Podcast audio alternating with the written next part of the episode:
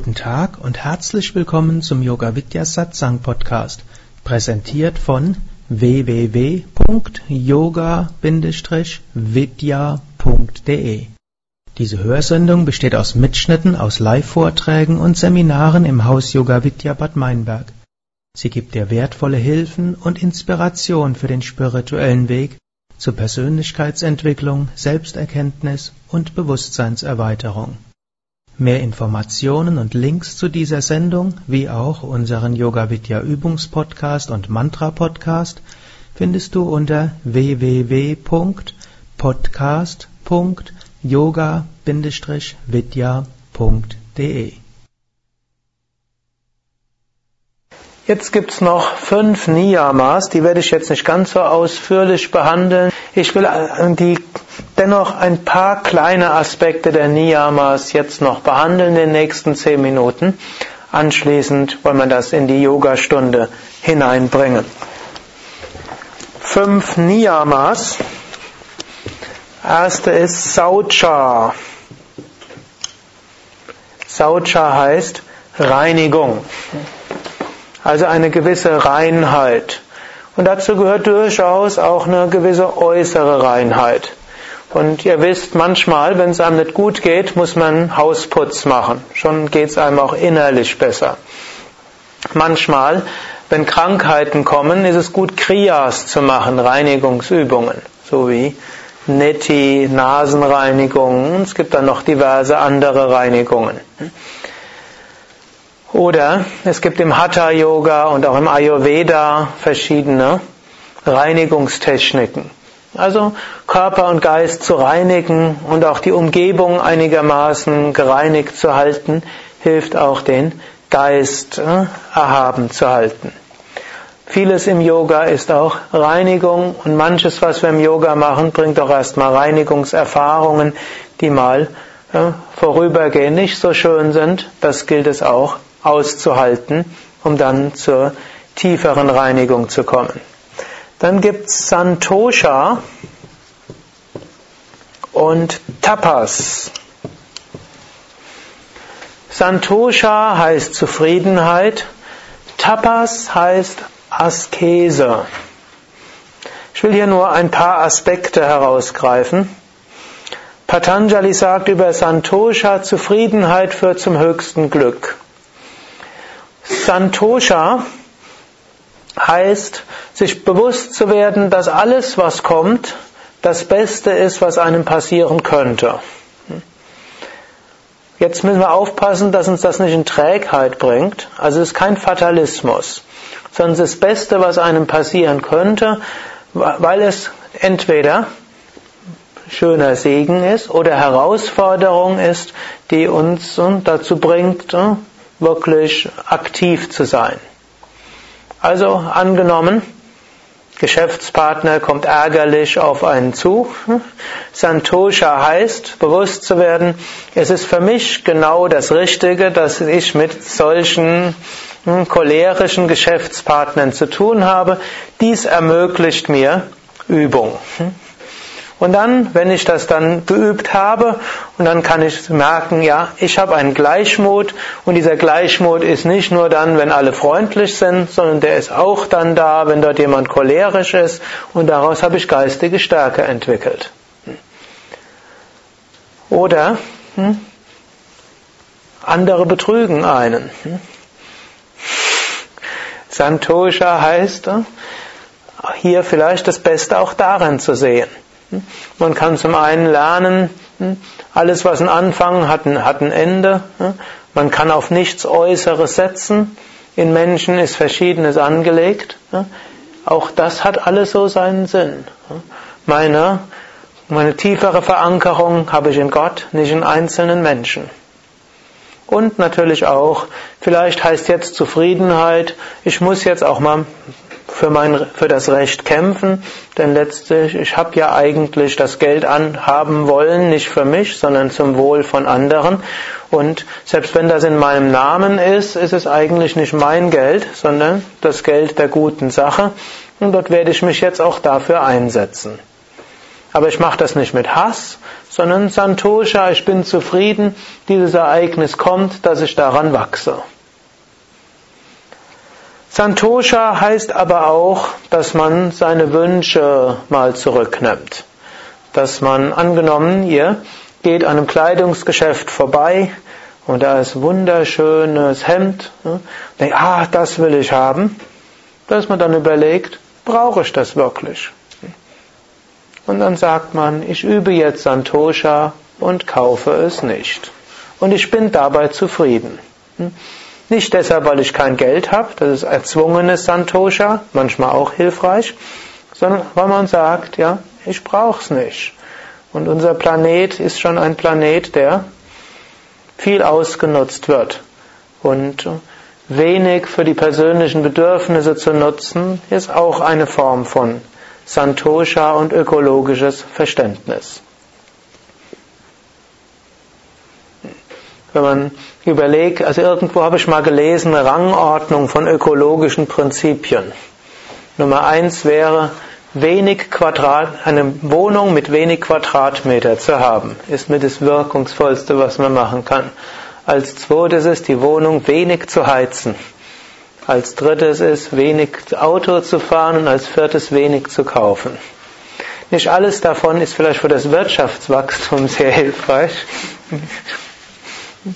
aber für unseren Planeten und in jedem Fall für uns selbst lernen, zufrieden zu sein und nicht jedem Wunsch hinterher zu jagen. Heißt nicht, dass man nicht sich auch mal ein schön, was Schönes kaufen kann. Man kann sich auch mal was Schönes kaufen und sich was Schönes gönnen. Aber wir können lernen, Wünsche auch nicht zu befriedigen und trotzdem zufrieden sein. Tapas, Askese, heißt auch bewusst etwas zu tun, was man nicht mag etwas, was heutzutage recht außer Mode gekommen ist. Man tut es vielleicht gezwungenermaßen, insbesondere im Beruf. Ich glaube, um des Geldes willen machen Menschen viele Dinge, die sie nicht mögen. Aber außerhalb des Berufes macht man das selten. So eine persönliche Disziplin von Askese haben Menschen heutzutage selten.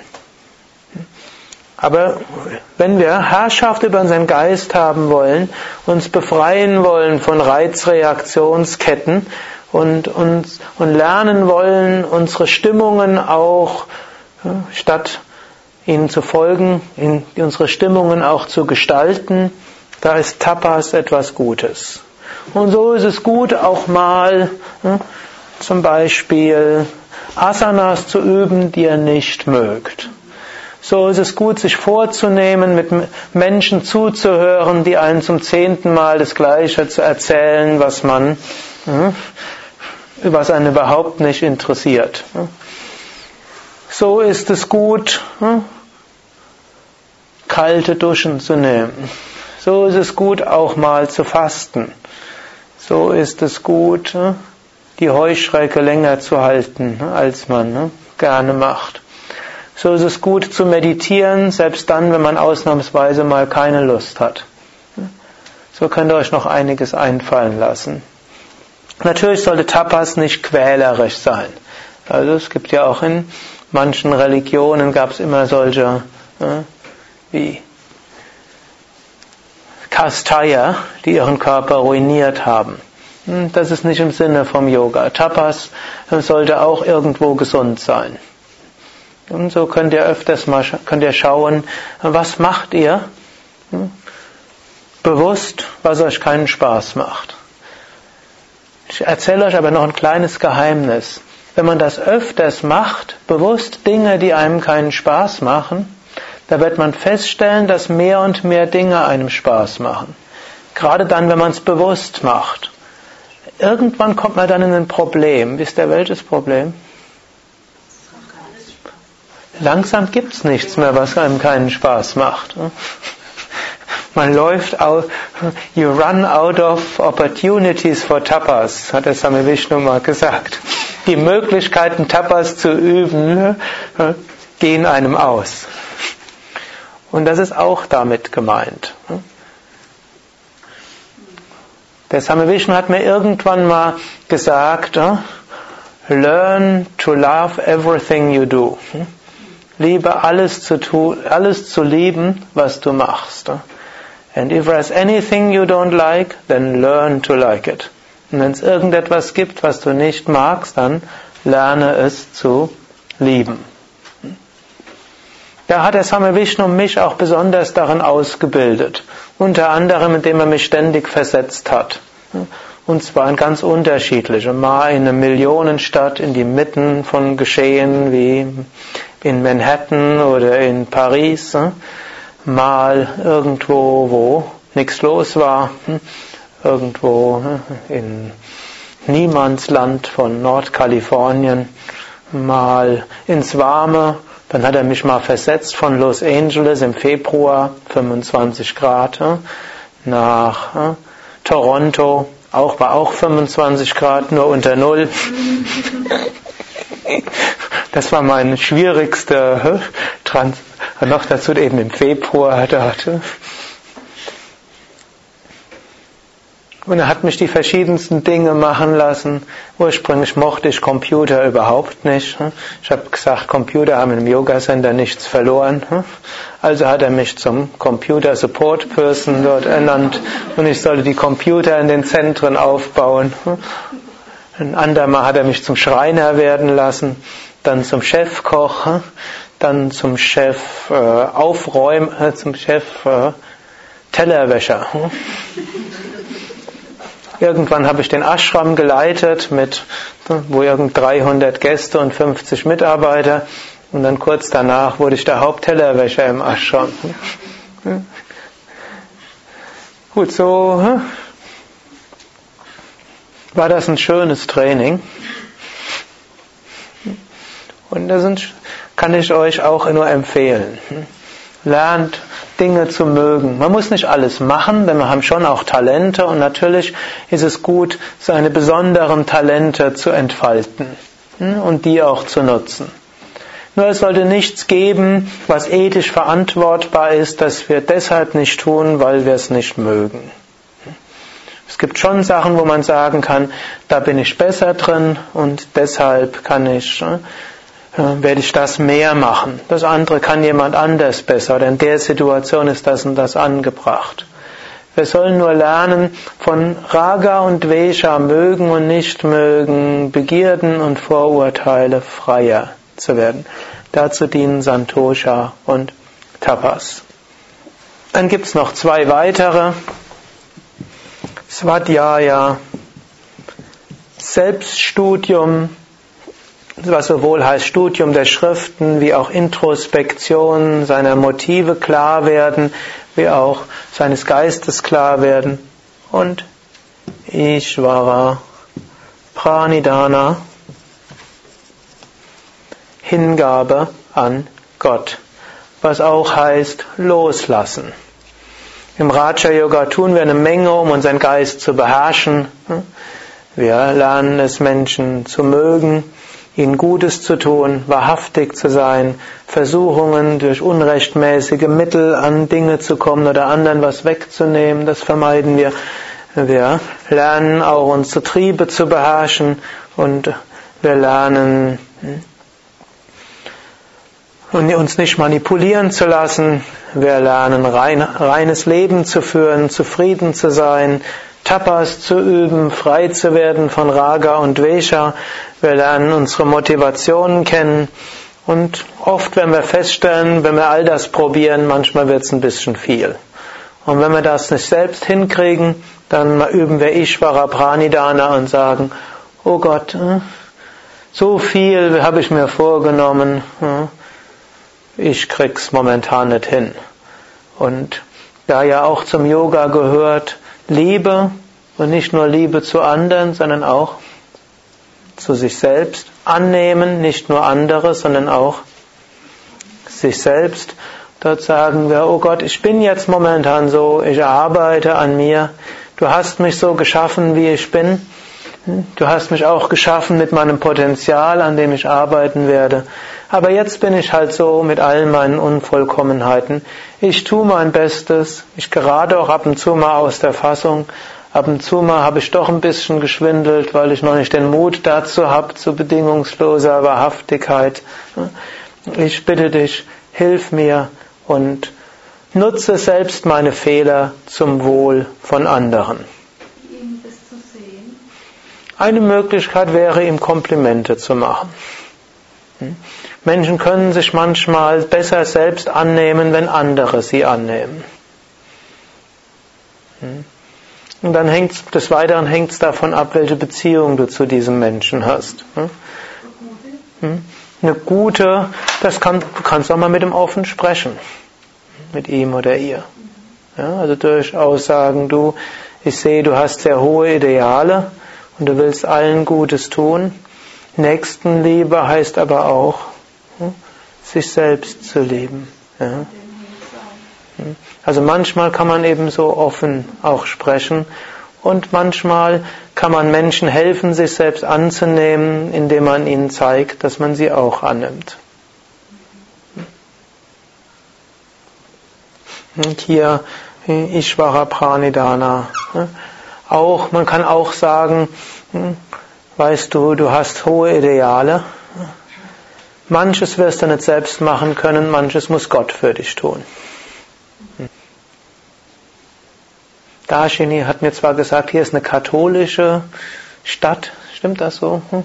Es gibt sicher auch Protestanten. In der lutherischen Ethik ist das auch so ein bisschen verankert. Luther und vor allem noch mehr, ich komme aus einer, also jetzt wohne ich in Bad Meinberg, Lippe, das ist eine reformierte Gegend, da gilt dann der Heidelberger Katechismus und da wird so gesagt, ne, Gott gibt uns die zehn Gebote, außerdem gibt er uns das Gebot der Gottesliebe und der Nächstenliebe. Der Mensch kann das nicht einhalten und nur durch die Gnade Gottes können wir deshalb zum höchsten Heil kommen.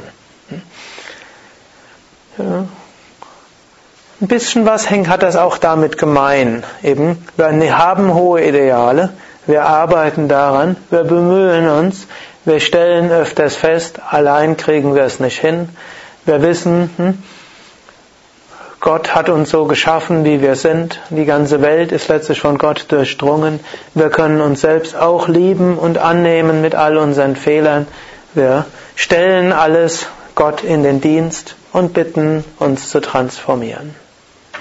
Und in diesem Bewusstsein können wir entspannen.